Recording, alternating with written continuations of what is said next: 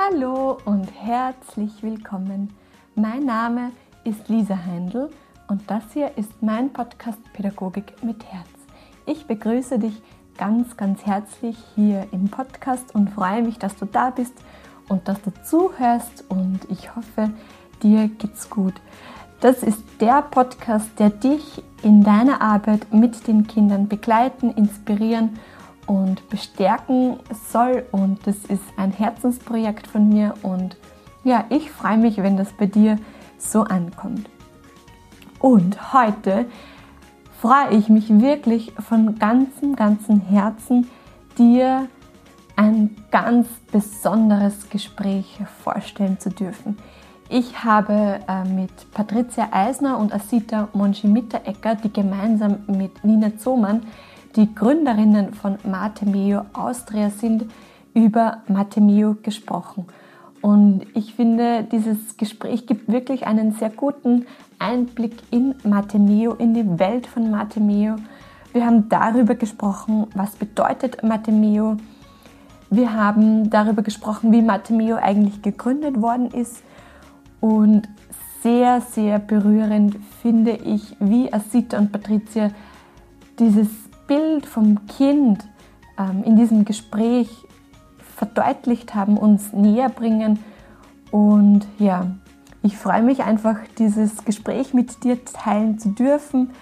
Ähm, wir haben auch darüber gesprochen, dass es immer ganz stark um die Aktivierung von Entwicklung geht, dass es weniger darum geht, den Fokus auf das Problem zu richten und wir haben auch über Entwicklungsbotschaften gesprochen bei Kindern, die uns fordern, bei verhaltenskreativen Kindern. Und ja, ich wünsche dir einfach ganz viel Freude mit diesem Gespräch und ja, nimm dir sehr gerne auch Stift und Zettel zur Hand und notier dir, notier dir deine wichtigsten Erkenntnisse. Viel Freude! Liebe Asita, liebe Patricia, Herzlich willkommen bei mir im Podcast Pädagogik mit Herz. Ich freue mich unendlich, ähm, mich mit euch heute unterhalten zu dürfen. Ihr beide seid gemeinsam mit der Nina Zomann die Leiterinnen von Matemio Austria und ja, fühlt euch sehr herzlich willkommen. Das tun wir auch, liebe Lisa. Ja, fein, dass wir das mit dir machen dürfen. Genau. Ich denke, wir sind auch ein bisschen aufgeregt. Das ist der erste Podcast, den wir aufnehmen. Genau, und wir sind schon gespannt darauf. Eine, ja, auch ich sage herzlich willkommen. Eine sehr feine Idee ist das in Zeiten von Corona, dass die Podcasts sich so verbreiten und man sich trotzdem gegenseitig ähm, interviewen und hören kann. Und inspirieren kann. Und ich bin mir sicher, es wird ein inspirierendes Gespräch. Ähm, ich würde gerne anfangen mit dir, Patricia. Magst du dich ein bisschen vorstellen bei uns? Wer bist du? Ähm, von welcher Schiene kommst du, in welcher Form arbeitest du mit Kindern und vielleicht auch gleich, wie war so dein Weg zu Matemio? Mhm, genau, genau, dann fange ich an. Also meinen Namen hast du eh schon gesagt, Patricia Eisner.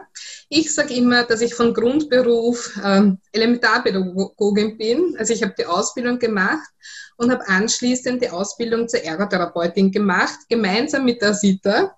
Das heißt, wir kennen uns aus der Ausbildung, wir haben es gemeinsam gemacht und wir sind beide danach eigentlich in den Kinderbereich eingestiegen. Ja, also wir arbeiten jetzt seit, darum können wir uns auch beide so ein bisschen vorstellen, beide seit 18 Jahren mit Kindern.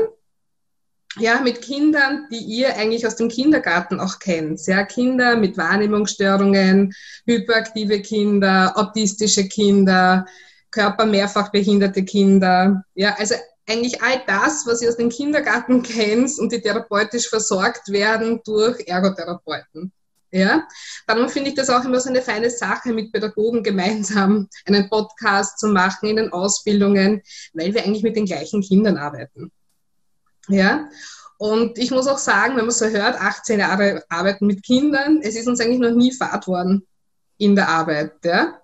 Und das war auch gleich so zu Beginn ein bisschen der Werdegang, dass wir nach der Ausbildung, das kennen Sie vielleicht auch, man beginnt zu arbeiten, man hat so viel theoretisches Wissen bekommen, man beginnt, ja, man macht gleich viele Fortbildungen, damit man sich weiterbildet und das Wissen noch vertieft. Das haben wir auch gemacht. Ähm, wir haben ganz viel mit der sensorischen Integration gemacht und Ausbildungen absolviert. Und trotzdem haben wir dann immer Kinder gehabt, wo wir nicht genau gewusst haben, wo setzen wir an, die nicht mitgemacht haben, die verweigert haben, die noch was ganz anderes gebraucht haben, als was uns die Theorie eigentlich vermittelt hat. Das kennen Sie sicher auch aus dem Kindergarten. Ja, dass die Theorie und die Praxis wirklich so ein bisschen ein Unterschied ist. Und da haben wir uns dann auf die Suche ein bisschen begeben. Ja, was gibt's da? Wie kann man Kinder gut abholen, die einfach nicht mittun? Ja, die in den Therapieraum mit reinkommen und dann sitzen und egal was man anbietet, sie nichts annehmen können.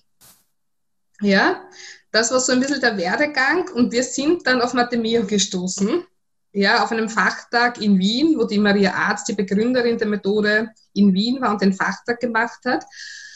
Und das war für uns so der Baselstein, der uns in unserer Arbeit eigentlich gefehlt hat. Ja, weil wenn man kurz sagt, worum es bei Mathemeo geht, ist eigentlich, wie man die Sprache nutzen kann, um die Kinder in ihrer Entwicklung zu unterstützen. Und die Sprache ist eigentlich das, was wir tagtäglich, das kennt, kennen wahrscheinlich viele Pädagogen auch aus dem Alltag, nutzen. Ja, wir reden den ganzen Tag mit den Kindern. Ja, und wie kann man das nutzen, um die Entwicklung zu aktivieren? Ich sage da noch was dazu. Also ich bin eben Diasita Monji mit der Egger, ähm, auch eben Ergotherapeutin seit 18 Jahren und spezialisiert auf die Bereiche, die die Patricia alle gesagt hat. Ähm, das, was sie jetzt gesagt hat, das ist so der Schlüsselpunkt. Ne? Ähm, wo, wo, wo fängt man an, mit den Kindern zu arbeiten? Was sagt man eigentlich die ganze Zeit zu diesen Kindern? Und was spricht man? Wann spricht man? Wie viel spricht man? Warum spricht man jetzt mit dem Kind? Also die Sachen sind eigentlich so ein Thema. Und es ist natürlich die Sprache, es ist die Kommunikation.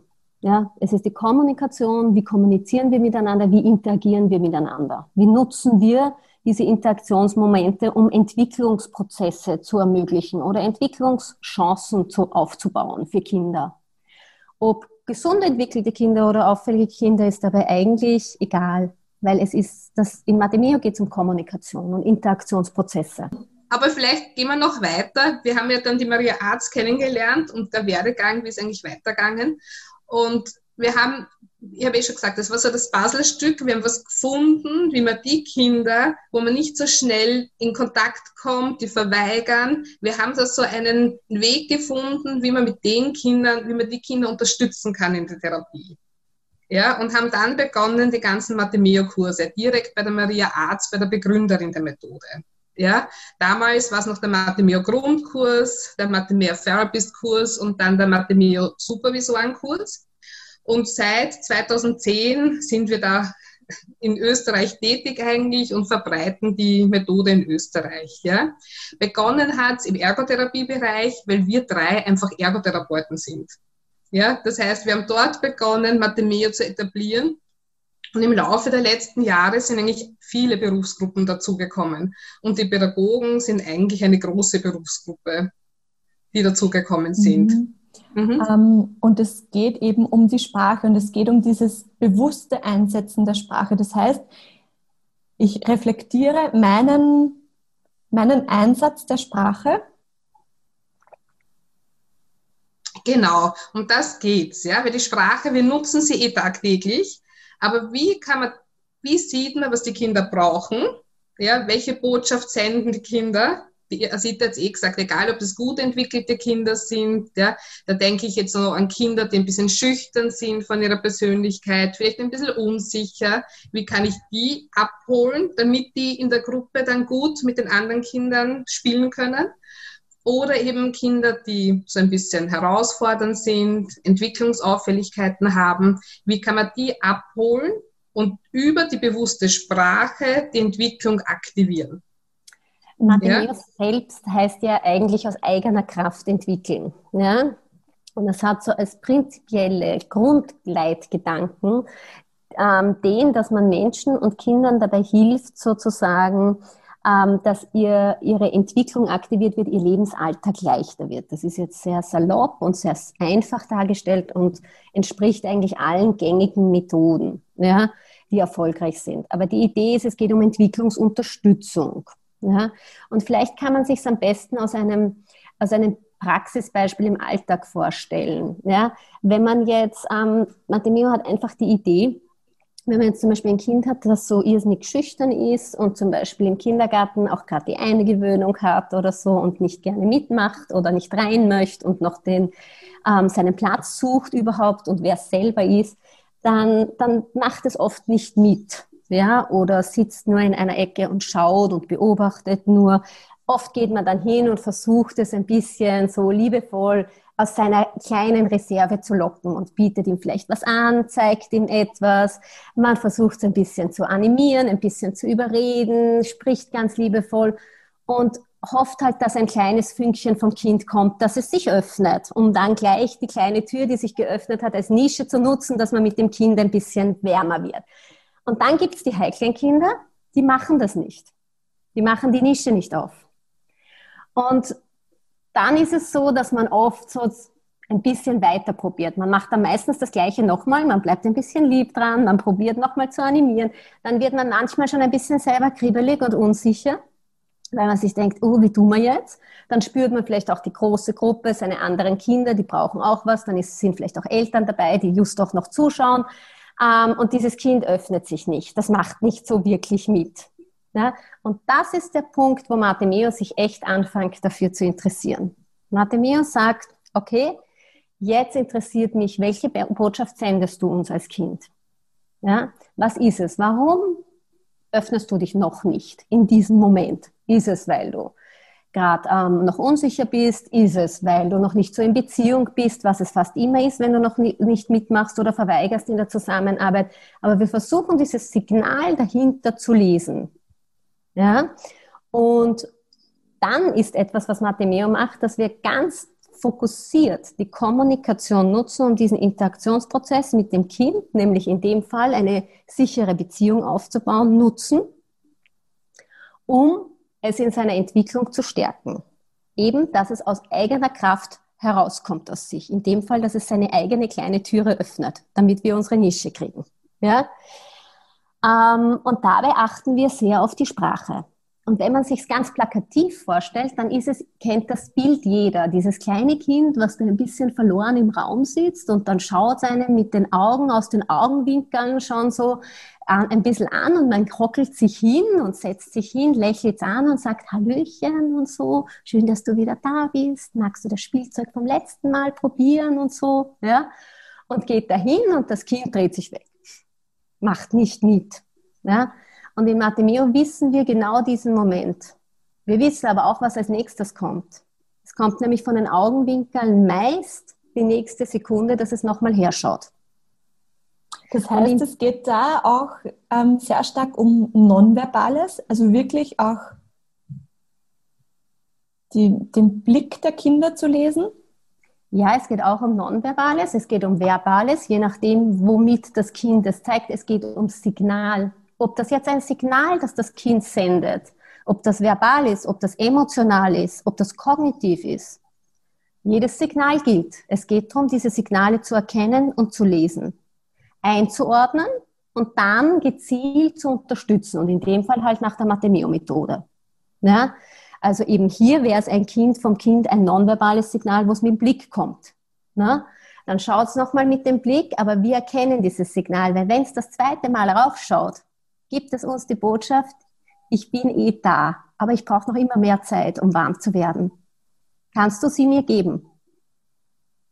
Und wir wissen, ja, wir geben es dir, weil wir wissen auch, wenn wir jetzt die Sekunde länger warten und uns mit der Animation oder mit dem Aufwärmen oder mit sonst einer Idee, dich warm zu kriegen, zurückhalten, wissen wir, dass wir dich aus eigener Kraft in dein sicheres Vertrauen bringen, in deine Bindung zu uns.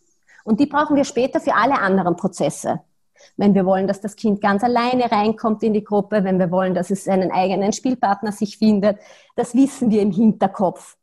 Deshalb halten wir uns hier ein Stückchen länger zurück und warten auf die Sekunde, wo es wieder nonverbal mit dem Blick kommt. Und dann kommt fast immer was Spannendes. In dem Moment, wo es wiederkommt, lächeln wir das Kind an, nicken vielleicht ein bisschen, sagen, ja, schön, dass du da bist. Und dann macht das Kind meist was sehr Typisches, das Unsichere. Es dreht sich wieder weg. Und das lassen wir auch zu.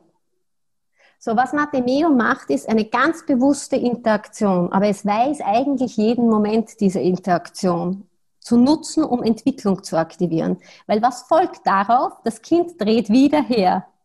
Und dann kommt etwas sehr oft Erstaunliches. Entweder lächelt es dann stärker oder manchmal, wenn es ein schnelleres Kind ist, kommt es schon mit einem Geräusch. Und dann wären wir schon beim Verbalen. Verstehst du, Lisa? Das heißt, wir mm, schauen auf diese minimalsten Interaktionen ja. und die nehmen wir dann. Und wenn wir dann das ein bisschen so ein Spielchen haben und es warm geworden ist, ja, dann wissen wir, wir haben es jetzt geschafft, dich in die Beziehung zu bringen. Und in mhm. dem Fall beim Kind dich ins Selbstvertrauen zu bringen, mhm. dass du von dir selbst herauskommst. Ja, die Patricia möchte noch was sagen. Ja, und genau. es ist einfach so ein schönes Bild vom Kind auch, dieses ins Selbstvertrauen bringen die Entwicklung des Kindes zu sehen, die Kraft zu sehen. Aber Patricia. Genau, um das geht's nämlich. Ja. Ich habe mir gedacht, gerade bei so einem Kind, was so unsicher ist, vielleicht schüchtern ist, oder bei all auch den anderen Kindern, wir begeben uns auf die Suche, wo kann man ansetzen, um die Entwicklung zu unterstützen. Ja, und der Sitte hat es jetzt so schön erzählt, ja, nonverbale Signale, verbale Signale, ja. Das heißt, wir bieten noch nichts an, sondern wir schauen aufs Kind und schauen, was ist da. Ja, das heißt, wer von Matemeo schon ein bisschen was kennt, das ist auch so das aufmerksam Warten. Das heißt, wir setzen uns hin und warten aufmerksam und schauen, wo gibt es eine Initiative vom Kind, ein Signal vom Kind, wo ich ansetzen kann. Und das nutze ich dann. Ja, das war nämlich für uns, glaube ich, auch, wie wir die Ausbildung gemacht haben, die Mathemia-Ausbildung, so wirklich ein Aha-Effekt. Ich kenne das auch aus der aus der Barkip, jetzt heißt sie anders die Schule, wir bereiten immer vor, wir planen die Durchführungen, ja, wir planen alles und dann tun die Kinder vielleicht gar nicht mit. Ja, und wie schaffe ich dann die Kinder wirklich zu aktivieren? Und es ist in allen Berufsgruppen gleich. Man lernt zu planen, durchzuführen. Ja, und das Aha-Erlebnis war, okay, wir bieten nichts an, wir gehen einen Schritt zurück. Dieses das Zurücknehmen. Das ist, und das ist so eine besondere Haltung, aber auch, die man auch lernen muss. Die man, ja. die man, die man lernen muss, und das muss man jetzt auch dazu sagen. Ich denke mir, wir reden hier im Podcast, natürlich machen wir das jetzt auch schon, seit 2010 gibt es das Mathemeo Austria. Wir machen das jetzt auch schon elf Jahre. Ähm, was man dazu wissen muss, ist, dass wir die Momente, die wir jetzt zum Beispiel beschrieben haben, oder auch das, was du, Patricia, vorhin gerade erzählt hast, das wissen wir schon im Vorfeld. Das geht nach elf Jahren, wo man so viele Videofilme gesehen hat und analysiert hat und auch Live-Momente mit den Kindern selbst begleitet hat. Da hat man ein großes Erfahrungsrepertoire zur Verfügung. Ja, und das gibt einen, eine Sicherheit im, im Handeln. Ja. Aber vielleicht ist das auch gleich gut zu erzählen, dass Martineo eben nicht nur sozusagen ähm, eine entwicklungsunterstützende Methode ist und eine Methode ist, wo es darum geht, dass man Kommunikation bewusst einsetzt, um Entwicklungsprozesse zu aktivieren, sondern sie verwendet etwas ganz, meiner Meinung nach, was Einzigartiges, nämlich die Videointeraktionsanalyse. Das heißt, wir filmen es. Ja, wir filmen das Kind, wir filmen das Kind mit der Therapeutin, mit der Pädagogin, mit den Eltern, wer auch immer mit diesem Kind gerade arbeitet und eine Fragestellung hat. Ja, und das sind meist fünf Minuten Alltagsfilm. Das ist in der Ergotherapie eine Ergotherapiestunde, das ist bei den Eltern, das kann sein ein Essen, eine Spielsituation, eine Wickelsituation, ein Alltag. Das wäre als Pädagogin eine Freispielsequenz oder eine Sitzkreissituation oder eine Anziehsituation, was auch immer. Ja? Und diese filmen wir. Meistens reichen da schon fünf Minuten Filme, weil was Martimeo macht, und das ist, ist, ist vielleicht etwas, ist ein Unterschied zu anderen Methoden, ist, es, wir schauen uns nicht den ganzen Film an und schauen dann, ah, okay, hier ist es interessant oder hier, hier passiert eher weniger oder hier ist es weniger hilfreich. Nein, wir gehen wirklich die Sekunden durch von Interaktionen wo passiert etwas, was das Kind tut und wie schaut die Reaktion exakt aus. Und dann gehen wir, das ist die erste Schicht, die wir machen, und dann gehen wir die Schicht noch tiefer und sagen, okay, wo ist ein Moment, wo das Kind kommt und wo ist eine Reaktion, die dem Kind dabei hilft in seiner Entwicklung, wie bei unserem Selbstkind mit Selbstvertrauen, ja, dass wir ihm in Selbstvertrauen stärken. Und den arbeiten wir einmal heraus und an dem fangen wir an. Das heißt, wir gehen über diese Videointeraktionsanalyse sehr speziell und eigentlich sehr technisch vor, ja, dass wir Interaktion und Kommunikation anschauen und sie analysieren. Mhm. Und das dann analysieren analysieren wir sie auf, die, auf den gelungenen Moment hin, um das Kind in seine eigene Entwicklungskraft zu bringen. Verstehst du? Mhm. Ähm, und dadurch kann ich mir vorstellen, wird mir als Erwachsener erst bewusst, welche Signale ich sende, welche Signale vom Kind kommen, weil im Alltag ist man ja so in seinem Trott und es geht alles so schnell, weil so viele Kinder und, und im Kopf der Plan und Mhm. Da, da, sprichst du wirklich was Wichtiges an. Das ist nämlich so. Und viele denken sich Filme, na, ich will nicht gefilmt werden, ja. Aber man sieht auf den Filmen, wenn man wirklich die Interaktionsanalyse macht und das schaut wirklich aus, dass es kurz abgestoppt wird, sieht man beim Kind meistens, wie es in das Selbstvertrauen reinkommt. Und das ist nicht gleich, dass das Kind in die Gruppe reingeht und sagt, ich bin da, sondern meist ist es ein, ein Lächeln im Gesicht wo es zeigt, okay, jetzt bin ich ein Stück angekommen. Dann dreht es vielleicht den Kopf einmal kurz rüber und im nächsten Moment bleibt es ein bisschen länger bei der Pädagogin mit dem, mit dem Blick. Und das sind kleinste Momente, die, wie du sagst, Lisa, im Alltag, die kriegst du nicht mit. Ja, da siehst du erst im Video, wie das Kind in den kleinsten Schritten reagiert. Und deshalb ist die Video-Interaktionsanalyse, das war für uns auch das zweite, die zweite große Veränderung, wirklich so detailliert zu schauen. Ja, und wir kennen es auch von den Kursen, dass dann viele sagen, ja, das stimmt, das habe ich gar nicht gesehen, aber da fängt er an zum Lächeln. Mhm. Ja? Sehr schön. Ich denke, Lisa, du hast einen ganz springenden Punkt gerade vorhin auch gesagt. Und das ist eigentlich die, die Kern, das, der Kernpunkt, den du an Matemeo erkannt hast jetzt durchs Zuhören. Nämlich, dass der Alltag so unglaublich schnell passiert. Und es ist so viel Interaktion. Ja? Ähm, und die passiert intuitiv nebenbei. Ja? Und Martemio versucht mit diesem Videofilm und dieser Art der Interaktionsanalyse ein bisschen diesen schnelllebigen Alltag, der so intuitiv nebenbei passiert, aber in dem oft sehr vieles, sehr Wertvolles drinnen ist, ja, an, so wie du gesagt hast, an Signalen vom Kind, aber auch von uns und aber auch an, an Unterstützungsmöglichkeiten, die wir oft so unbewusst mitgeben, um sie sichtbar zu machen und um sie bewusst zu machen und wenn man es bewusst hat, kann man nämlich den nächsten Schritt gehen. Man kann es gezielt einsetzen für die, die es brauchen. Ja? In dem Fall auffällige Kinder. Mhm. Ja? Asita, und du hast vorhin schon von Entwicklungsbotschaften gesprochen. Ähm, mhm. möchtest du da näher drauf eingehen? Also, was, was meinst du mit Entwicklungsbotschaften? Mhm. Vielleicht machen wir es wieder praktisch. Mhm. Ja, hast du so, aber Lisa, vielleicht hilfst du uns mit, ja? Hast du so ein Kind im Kindergarten, wo du denkst, das ist ein bisschen herausfordernd? Die, die in jeder Gruppe gibt es so ein Genau, also ich denke an, an Kinder, die ja. uns fordern, die verhaltenskreativ sind, die einfach uns Erwachsene so an die Grenze bringen und man dann oft das Gefühl hat, ah, der, warum schafft er das nicht und warum schon wieder und jetzt habe ich ihm schon wieder. Genau. Und, und. Das dann ähm, von, also das zu distanzieren und nicht persönlich zu nehmen, sondern als, mhm. es als Entwicklungsbotschaft zu sehen. Genau. Kannst du es noch ganz konkret ein Beispiel geben? Weil auch so verhaltenskreativ, das ist so groß, das ist so ein großes Thema und dann fragen wir immer ganz konkret nach, was macht das Kind? Ähm, ein Kind, das das scheinbar immer stört.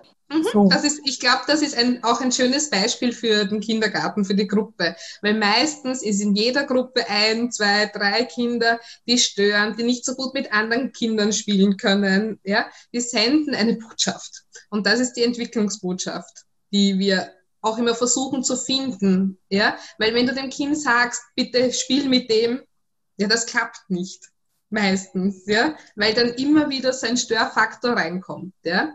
Und was wir bei Matemio einfach machen ist, wir schauen auf die Entwicklungsbotschaft hinter dem Verhalten. Ja, der stört, aber was steckt eigentlich dahinter? Ja, und da haben wir in den Kursen eigentlich eine ganze Checkliste an Kooperationsfähigkeiten, was eigentlich die Kinder so im Kindergartenalter bis zum Schulalter hin entwickelt haben sollten, weil sie in der Schule einfach total viel die Kooperation mit dem Lehrer, mit den anderen Kindern brauchen. Auch im Kindergarten schon. Ja, äh, aber da ist auch noch das freie Spiel so viel drinnen. Auch da brauchen sie die Kooperation mit den anderen Kindern. Ja, das heißt, wir haben eine ganze Checkliste, wo wir schauen, haben sie eine Idee, was sie spielen können? Ja, haben sie einen Plan?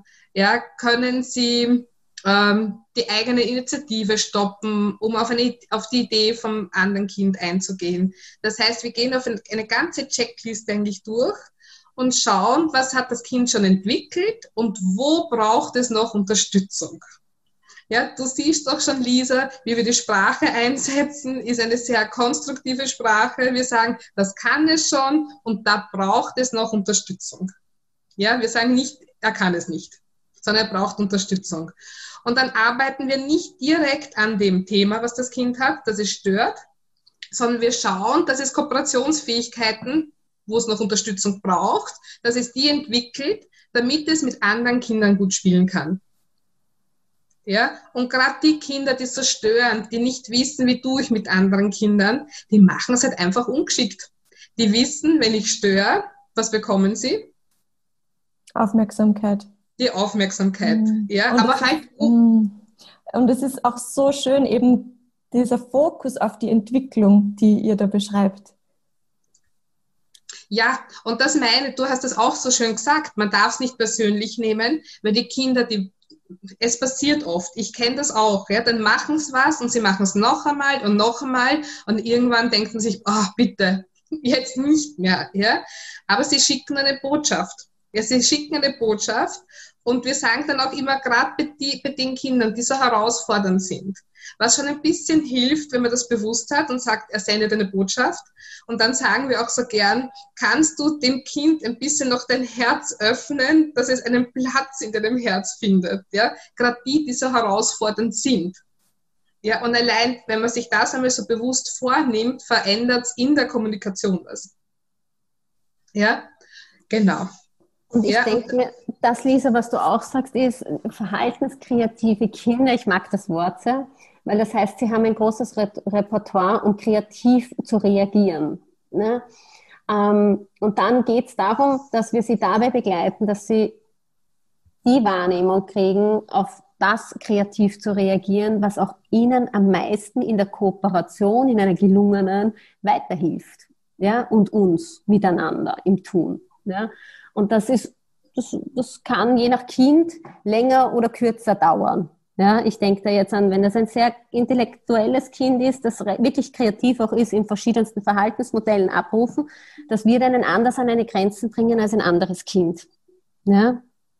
Patricia, ich würde jetzt gerne noch auf das Thema Spielfähigkeit und eingehen, also eigentlich Spielfähigkeit, weil ich glaube, das ist so ein wichtiges Thema, dass wir Pädagoginnen und Pädagogen erkennen, wie wichtig das Spiel und vor allem das Freispiel für die Kinder ist. Magst du uns mhm. mitnehmen? Genau. Deine, ja. eure Sichtweise.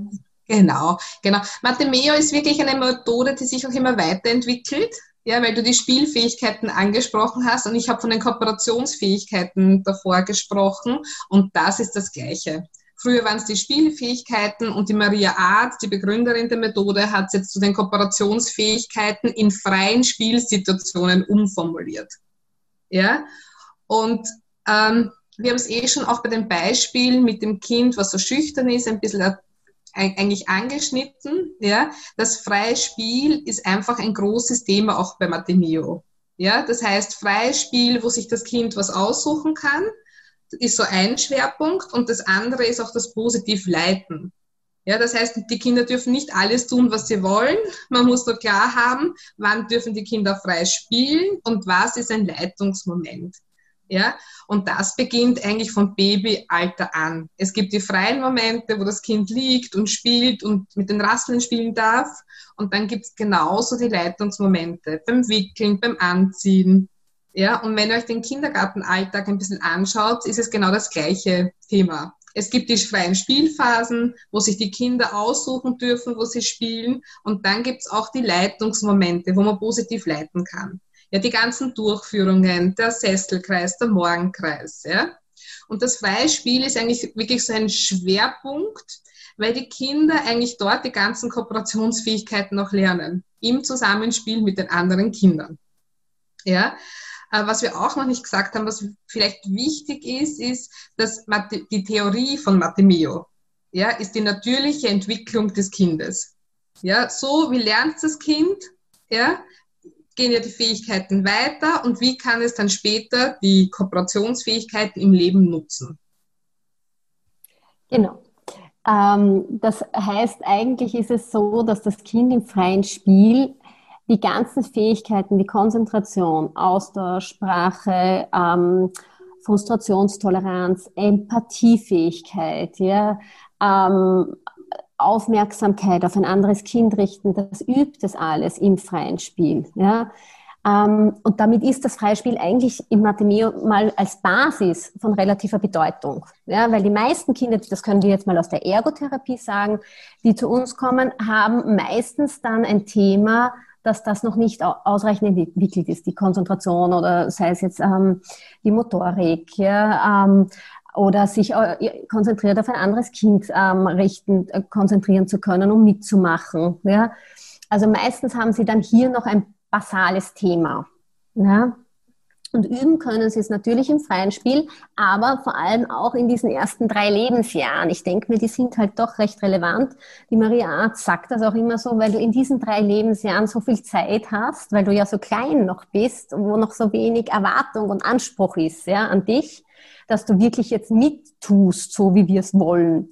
Ähm, hast du so viel Zeit eigentlich, dich selbst noch zu entdecken. Also deine Persönlichkeit. Die Maria Art spricht immer von der Goldmine eines jeden Kindes. Ja? Und da stecken drinnen deine Talente, deine Stärken, aber auch deine Abneigungen, deine Schwächen, was dich herausfordert. Ja? Und du hast in diesen ersten drei Lebensjahren ganz viel Zeit und Gelegenheiten in der natürlichen Entwicklung, dass du mit dieser Goldmine vertraut wirst in dir selbst. Ja? Und im schönsten Fall hast du so viel Erfahrungen gesammelt, dass du mit der auch eine starke Verbindung hast. Und später kannst du das dann halt auch gut transportieren. Du kannst sagen, ich liebe es, mit den und den Sachen zu spielen oder das habe ich am allerliebsten, weil du eine Verbindung hast zu dem, wer du wirklich drinnen bist. Und deshalb ist das freie Spiel auch, glaube ich, eine gute Basis. Ja? Aber was ist das bitte für ein schönes Bild? Jedes Kind hat seine Goldmine oder wird mit seiner Goldmine geboren. Ja. ja. Das ist ein schönes Bild von ihr. Das kann man nur bestätigen. Unglaublich, ja. Und im schönsten Fall denke ich mir, und so, so erleben wir es halt auch, erleben wir es jetzt auch im Interview mit dir, ist es doch all der, der Wunsch von uns allen als Fachkräfte, diese Kinder dahin zu begleiten, dass sie das entdecken und im besten mhm. Fall ausleben. Und im allerschönsten Fall werden sie so starke junge Erwachsene, dass sie mit dieser Goldmine so in Verbindung sind, dass sie daraus wieder was schöpfen können und kreieren können, um es der Gesellschaft wieder zurückzugeben. Mhm. Dann haben wir sozial kompetente Menschen. Und wir als Begleiterinnen oder als die, die ihnen helfen, ihre Goldmine zu sehen, mhm. zum Ausdruck zu bringen. Genauso wie ja. das heißt. Zum ja. Ausdruck zu bringen. Mhm. Gen Genau. Ja, und das heißt, die Kinder dürfen selber überlegen, was tue ich? Was möchte ich jetzt? Ja, mit wem kann ich spielen? Ja, mit wem kann ich das ausleben? Ja, und deshalb ist das freie Spiel, finde ich, so ein wichtiger Punkt. Ja, mhm. und die Kinder, die, die, die gute Spielfähigkeiten oder Kooperationsfähigkeiten entwickelt haben, die können meist auch gut die geleiteten Sachen wie die Durchführungen mitmachen. Ja, und ihr kennt die Kinder im Kindergarten, wo man was anbieten kann, die kommen, die kommen mit Freude, die machen mit. Und ihr kennt auch die Kinder, wenn man was anbietet, die sich immer so ein bisschen einen, einen Weg suchen, dass sie das nicht machen müssen. Ja, und, und die kennt sie auch. Ja, und wenn die lernen können, ja, im freien Spiel, sich so zu, gut zu entwickeln, die Kooperationsfähigkeiten zu entwickeln, dass sie sich dann auch positiv leiten lassen, ja, was sie dann wieder für die Schule brauchen, lernen die einfach total viel für ihr Leben im Kindergarten. Und euch ist es eh bewusst, aber ich finde die Kindergartenzeit, also die ersten sechs Lebensjahre, sind eigentlich so eine wichtige Zeit. Mhm. Ja, damit dann die Basis für die Schulfähigkeiten eigentlich geschaffen werden. Ja? Ich denke das auch, was du gerade. Entschuldige, Lisa? Ähm, und ich wollte jetzt nochmal ganz kurz darauf zurückkommen. Und Kinder, die eben diese Kooperationsfähigkeit, diese Spielfähigkeit nicht haben, die da Unterstützung brauchen, mit Mate Meo sozusagen und mit diesem Lesen ihrer Signale kommen Sie dann in diese Richtung. Habe ich das so richtig verstanden? Wir machen es jetzt ganz praktisch, weil Sie ganz viele habt Kinder, die, wir kennen das von den Kursen, die gehen im, im, im Gruppenraum herum und finden sich kein Spiel. Ja, meistens nach der Jause, nach dem Mittagessen, wo sie so ein bisschen müde sind. Ja, die gehen dann herum und finden sich nichts. Ja, wie kann man die nach Mathe mehr unterstützen? Und das ist wirklich immer so ein Aha-Erlebnis auch für die Pädagogen. Weil oft sagt man, na komm, such dir was aus, nimm dir das Spiel, setz dich nieder. Ja? Und wir versuchen, das ist auch, was oft passiert im Alltag, ist, dass man das, das Thema ein bisschen kompensiert. Ja, und bei Matemeo schauen wir, dass das Kind von sich aus was findet, damit es das auch im nächsten Moment wieder abrufen kann. Das heißt am nächsten Tag.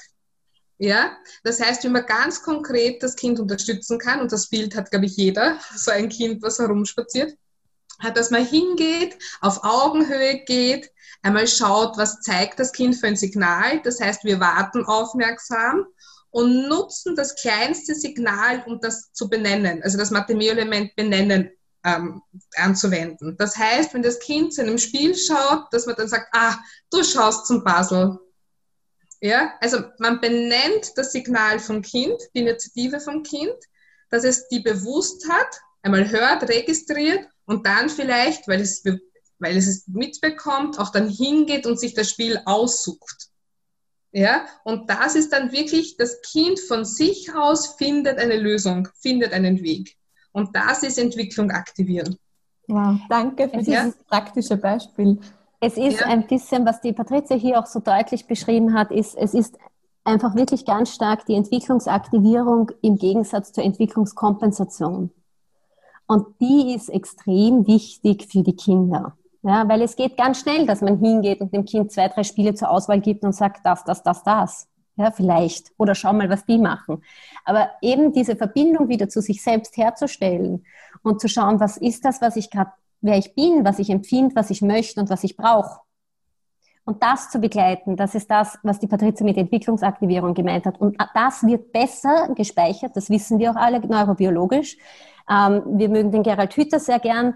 Ähm, das heißt, der sagt das auch. Natürlich, wenn es von einem selbst herauskommt, wird das ja viel besser im Gehirn gespeichert. Ja? Und diese Verbindung wird natürlich viel schneller abgerufen wieder am nächsten Tag. Und das wollen wir. Wir wollen ja genau das vom Kind.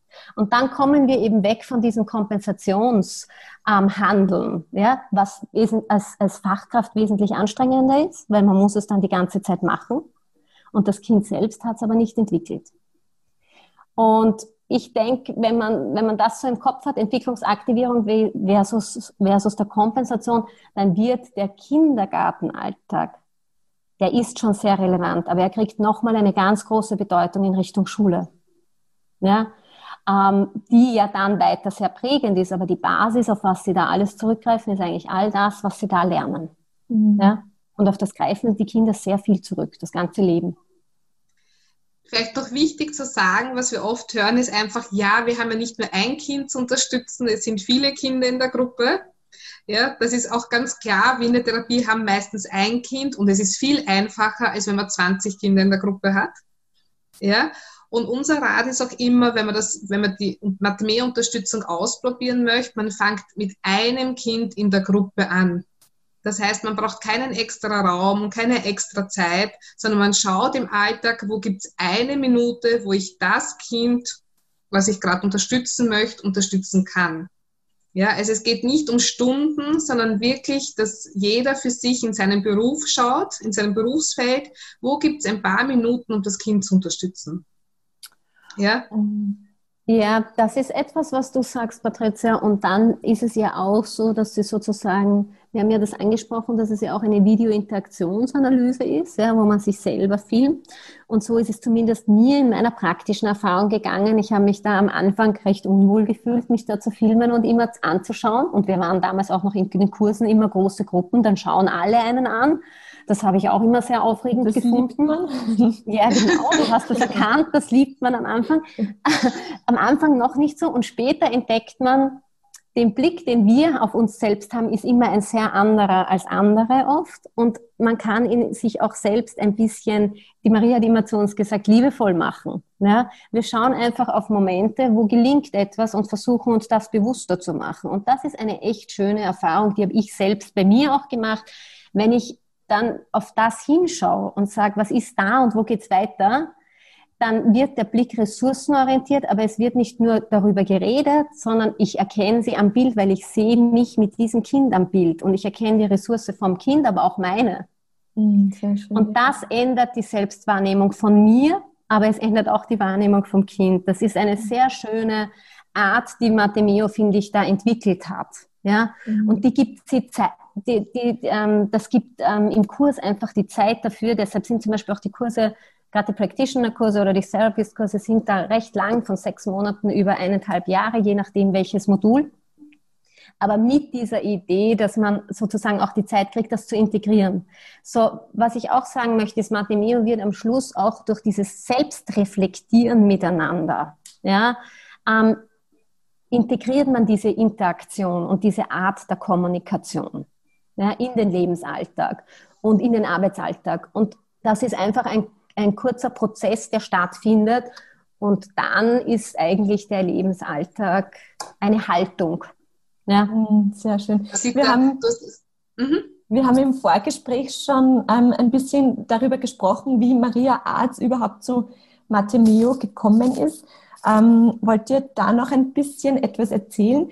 Und vielleicht dann auch, ähm, habt ihr Buchtipps, Empfehlungen, für Pädagoginnen, Pädagogen, Hörerinnen, Hörer, die sagen, sie würden gern tiefer da einsteigen. Ähm, genau. Mhm. Genau. Dann fange ich einmal mit der Maria Arzt an, wie sie dazu gekommen ist. Die Maria Arzt ist Pädagogin von Beruf und hat in einem Heim gearbeitet in Holland, wo autistische Kinder gelebt haben. Ja, das heißt, die haben wirklich, die waren dort fremd untergebracht und die Eltern sind nur zu Besuch gekommen am Wochenende. Und ähm, wer jetzt von Mathemea schon ein bisschen was weiß, wir, wir sagen es auch in den Kursen immer, alles, was man hört, ist eigentlich nichts Besonderes in der Kommunikation. Aber wie es der Sita schon gesagt hat, wenn man bewusst hat, was, wie man die Kinder unterstützen kann, kann man es auch bewusst einsetzen. Und so war es auch bei der Maria, die hat gut mit den autistischen Kindern können. Und wir wissen, das Schwierigste bei, den autistischen Kindern ist es, mit denen in Kontakt zu kommen. Das in Kontakt kommen ist einfach auch so ein großes Thema bei Matemeo. Wie schaffe ich das bei Kindern, die schüchtern sind, wie auch bei Kindern, die autistisch sind. Ja? Und die Maria hat das einfach intuitiv aus ihrem Bauchgefühl gut können. Und sie war zufrieden mit dem Arbeiten. Sie war dann relativ jung noch. Und sie war zufrieden, bis eines Tages eine Mama zu ihr gekommen ist. Und die Mama hat gesehen, wie die Maria zu ihrem Sohn Kontakt aufbauen hat können, zu ihrem autistischen Sohn. Ja, und die Mama hat zu weinen begonnen. Ja, wenn man sich einfühlt, ja, ich habe immer so eine Gänsehaut auch, ja, zum eigenen Sohn nicht in Kontakt zu kommen zu können und ein, eine andere Person kann das. Und wie gesagt, die Mama war eine sehr liebe und die hat zu weinen begonnen und hat zu Maria gesagt, ich habe genug Liebe, ich habe genug Energie und genug Motivation, mein Kind zu unterstützen. Das, was ich aber nicht habe, ist die Information, wie erziehe ich oder wie unterstütze ich ein Kind mit Autismus? Ja, das sagen wir auch in den Kursen immer. Ähm, wenn man jetzt ein gut entwickeltes Kind hat, die kompensieren viel an den elterlichen Fähigkeiten. Aber wenn man ein Kind hat, das wirklich eine tiefgreifende Entwicklungsstörung hat, da braucht man einfach spezielle elterliche Fähigkeiten. Da reichen die, die natürlichen elterlichen Fähigkeiten nicht mehr aus. Und das hat die Mama eigentlich so schön beschrieben. Ja, und das war eigentlich so der Startschuss von Matemio, dass die Maria begonnen hat zu überlegen, okay, was macht sie da eigentlich? Was macht sie eigentlich mit den Kindern? Ja, und das war so der Beginn. Und was sie dann ganz viel gemacht hat, ist, dass sie gut entwickelte Familien gefilmt hat und analysiert hat mit der Videointeraktionsanalyse, wie unterstützen gut entwickelte Eltern ihre Kinder. Was machen die? Ja, und die hat ganz viel lang überlegt, ganz viel analysiert, bis sie es so einfach gehabt hat. Ja, und die, die, also die Mathemie-Elemente, wie man Kontakt baut, gerade zu autistischen Kindern, ja, dass man wirklich aufmerksam wartet und schaut, was für Signale sie senden, den Signalen auch folgt, dass man mitgeht und die benennt. Das sind so, wir geben es gern mit, so die ersten Pandemie-Elemente, die man auch kennenlernt, ja, mhm. zum Thema auch zum, in Kontakt zu kommen. Und das hat sich im Laufe der letzten Jahre einfach weiterentwickelt. Und wir haben eh schon erzählt, wir kommen aus dem Kinderbereich, die Maria kommt eigentlich aus dem Kinderbereich, ja, und die Maria wollte eigentlich nur bei den Kindern bleiben bis eines Tages eine Kursteilnehmerin gekommen ist und gesagt hat, du, meine Schwiegermutter hat eine Demenz. Ich glaube, es war die Schwiegermutter. Magst du dir das Video nicht anschauen? Und der Maria hat noch gesagt, nein, nein, das schaue ich mir nicht an. Sie hat sich dann überreden lassen und hat dann gesehen, dass man eigentlich die gleichen Mathemie-Elemente, die gleiche Kommunikation bei den Kindern nutzen kann, wie auch bei äh, Patienten, wo die Fähigkeiten wieder verloren gehen, wie bei der Demenz zum Beispiel. Ja, und so hat sich Matemeo eigentlich vom Kinderbereich in ganz viele Bereiche etabliert. Ja, das heißt, wenn man es nimmt, es wird jetzt in fast oder in 50 Ländern angewendet, in allen Fachberufsgruppen, wo mit Menschen gearbeitet wird. Ja, angefangen von den Frühchen bis hin zur Geriatrie mit den alten Menschen, weil die Kommunikation ist dann gleich. Ja, wie man es unterstützen kann, bleibt gleich. Was wir noch, auch noch nicht gesagt haben, das ist, glaube ich, noch ein wichtiger Punkt ist, dass wir bei Mathemeo nie an den größten Problemen ansetzen. Ja, wenn ich jetzt das Kind nehme, was du beschrieben hast, Lisa, das stört. Ja, dann machen wir die Unterstützungsmomente nicht in dem Moment, wo das Kind schon stört, sondern wir nutzen die Momente davor, am besten schon, wenn das Kind in der Früh reinkommt, wo noch kein Thema, kein Problem auftaucht. Genau dort machen wir die Unterstützungsmomente. Und das Gleiche gilt, ich mache jetzt ein bisschen einen Schwenk zu den Videos, weil du das vorher gesagt hast, Sita. Wir nehmen die Videos und wir schauen auf gelungene Momente. Weil die Probleme, die sind eh immer groß. Ja, und man richtet den Blick dann auch immer nur auf die Probleme. Wenn das Kind stört, weiß man schon beim nächsten Mal hinschauen, ah, schon wieder. Ja? Und das, was man lernt, ist dann auf die gelungenen Momente zu schauen, egal ob beim Kind, bei dem erwachsenen Patienten in der Psychiatrie und dass man auf die Momente schaut. Und das ist ein Lernprozess. Mhm, und, ja? und da kommt wieder dieses Bild vom Kind so schön zur Geltung. Und eigentlich auch nur dadurch kriegt man Zugang zur eigenen Goldmine.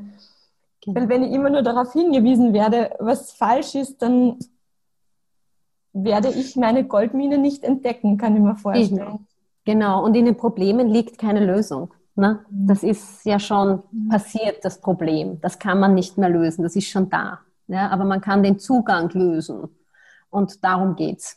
Ja? Mhm. Und damit die Verbindung wiederherstellen. Ja? Genau. Gibt es heißt, Tipps? Ja, Buchtipps. Der um, Sieht, hat es mich geholt, die Bücher. Ich habe jetzt so nachgeschaut im Büro. Ich meine, es gibt natürlich die ganz, die Maria Arzt hat eine Menge Bücher geschrieben. Es gibt einige. Ähm, vielleicht einmal so vorab, es gibt eine internationale Homepage mit www.matemeo.com, ähm, wo auch ein eigener Webshop von ihr betrieben wird. Ähm, und da gibt es auch die Bücher zum Ansehen, sicher. Ja. Ich meine, wenn man jetzt Matemeo kennenlernen möchte in einem Kurs und man arbeitet damit, dann ist das Matemeo Handbuch ein Standardwerk, mit dem man arbeitet. Es gibt aber auch ein Matemeo Buch, das ähm, zum Beispiel heißt eine Einladung zur Entwicklung, wo sehr schöne Beispiele drinnen sind über Kindergarten und Schule oder Kinder mit speziellen Bedürfnissen. Ähm, es gibt auch ein eigenes Buch noch ähm, über Matemeo und Autismus. Ja, ähm, es gibt auch noch eines mit Teenagern, das heißt ähm, das Matemeo Kommunikationstraining. Mir fällt nichts ein, das ist dann eher für ältere Kinder schon.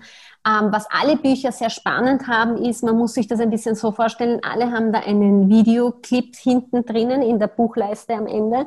Ähm, und man kann sich ist verschiedene Videoszenen anschauen und die sind genauso beschrieben, wie wir es heute auch im Podcast erzählt haben, mit Hilfe einer Videointeraktionsanalyse.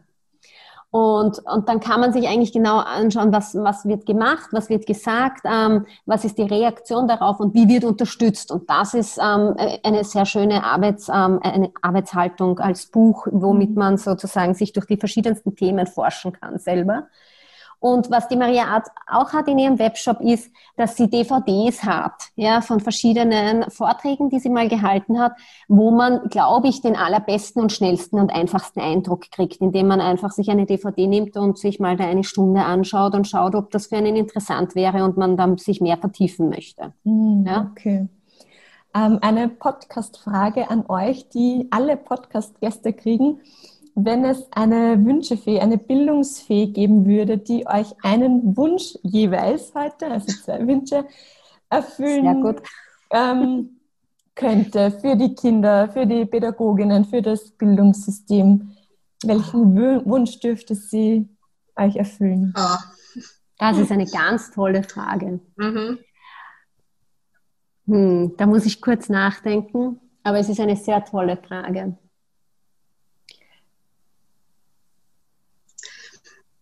Ja, ich würde mir wünschen, ich glaube, ich habe es auch so ein bisschen klar, ich würde mir wünschen, dass alle Kinder, egal wie sie sind, mit ihrer Persönlichkeit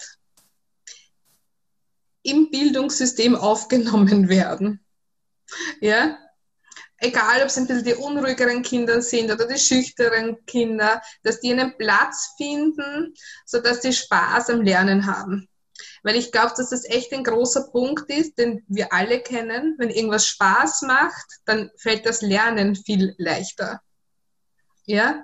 Und das würde ich mir wünschen. Genau. Also ich würde mir das auch wünschen, dass die Persönlichkeit des Kindes gelesen werden kann in diesem Bildungssystem. Aber ich wünsche mir auch ein Bildungssystem, das ja auch etwas vermittelt, das ist ja die Idee. Und das ist halt unterschiedlich, weil das Bildungssystem vom Kindergarten finde ich so extremst schön und wichtig für die sozioemotionalen Werte eines Kindes. Ich finde das so einen wertvollen Beitrag. Auch für die Kinder, aber auch für die, für die Gesellschaft. Und ich denke mir, ich hätte gern, dass das auch irgendwie verankert wird, ja, dass das Kind zwar mit seinem Wesen gesehen wird, aber dass auch dieser Bildungsaspekt, wie kann man lernen?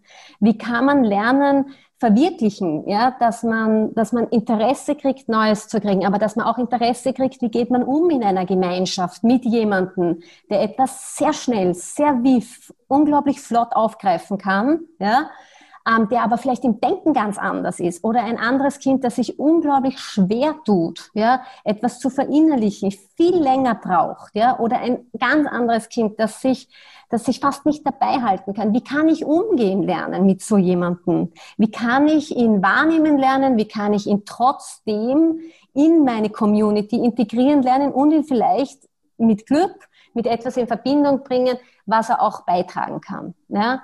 Und ich glaube, dass da unser Bildungssystem unglaublich viele Chancen noch hat an Potenzial und an Entwicklung. Ja, ich glaube, es gibt irrsinnig tolle und kreative Ideen dafür. Ja? Und ich glaube, wenn man diese Verbindung macht, eben um jetzt auch vielleicht in der Mathemeo-Sprache zu bleiben, die Verbindung mit der Goldmine, aber dann auch das Ganze in einem sozio-emotionalen Bereich, ja, im Hinblick auf die Gesellschaft, ja, weil das wollen wir ja, dass es unserer Gesellschaft gut geht und unserer Gemeinschaft gut geht, ja, ähm, dass man diese zwei Verbindungen herstellt und das viel bewusster hat, ja, und wenn dazu, wenn dazu die Bildungsfee etwas zaubert, dann würde ich mich sehr freuen. Ich kann das nur hundertmal unterstreichen. Vielen, vielen Dank euch beiden für das Teilen. Ähm, vielleicht noch zum Schluss, wie kann man mit euch in Kontakt treten? Ja, wie kann man mit uns in Kontakt treten? Wir haben verschiedene Möglichkeiten. Also wir haben unsere Homepage mit www.mate-mea.at da sieht man auch und, unter aktuelle Studien, Artikel, die wir in Bezug zum Matemeo gesammelt haben. Das ist die eine Möglichkeit. Die andere Möglichkeit ist, dass wir eine Facebook-Seite haben. Da findet ihr uns unter Team Matemeo Austria, wo wir auch so Interviews mit der Maria Arzt teilen, die Kolleginnen von uns machen und auch so die Matemeo-Welt ein bisschen äh, teilen und als Plattform agieren und das gleiche auf Instagram. Ja, unter Plattform Matemie Austria. Und vielleicht noch ergänzend dazu, wir haben auch auf der Homepage eine, eine Plattformseite mitentwickelt. Da sind auch viele Kolleginnen drauf, die auch Ausbildungen machen, ähm, aber auch ähm, Fachleute, die ausgebildet sind. Also wenn man einfach in verschiedensten Bundesländern sitzt oder einfach sich informieren möchte, kann man auch da gut drauf schauen und das finden. Sehr gut. Mhm. Ich habe das Gefühl, ich könnte ewig mit euch weiter plaudern. Es war so unheimlich inspirierend, spannend. Ich habe sehr viele Momente mit Gänsehaut ähm, gehabt, als ich euch zugehört habe und bedanke mich einfach wirklich aufs aller, allerherzlichste, dass ähm, ihr euch da Zeit genommen habt und uns in eure Matemeo-Welt ein bisschen so eintauchen habt lassen. Vielen, vielen Dank fürs Gespräch. Bitte, sehr gern. Ja, uns hat es echt Spaß gemacht. Ich glaube, wir könnten auch noch weiterreden. Gell? Ja, ich glaube auch. Dankeschön. Wir sagen auch Dankeschön, gell? Ja, ich hoffe sehr, dass dir das Gespräch mit Patricia und Asita gefallen hat, dass es dich inspiriert hat, dass es dich vielleicht auch zum Nachdenken gebracht hat.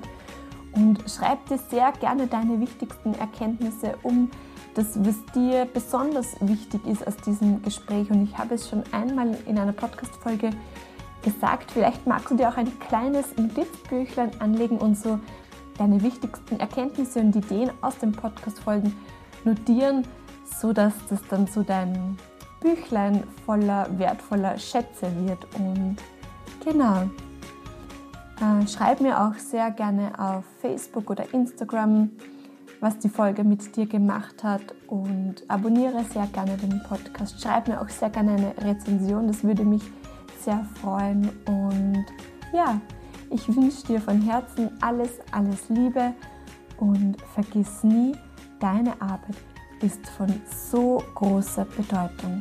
Deine Lisa.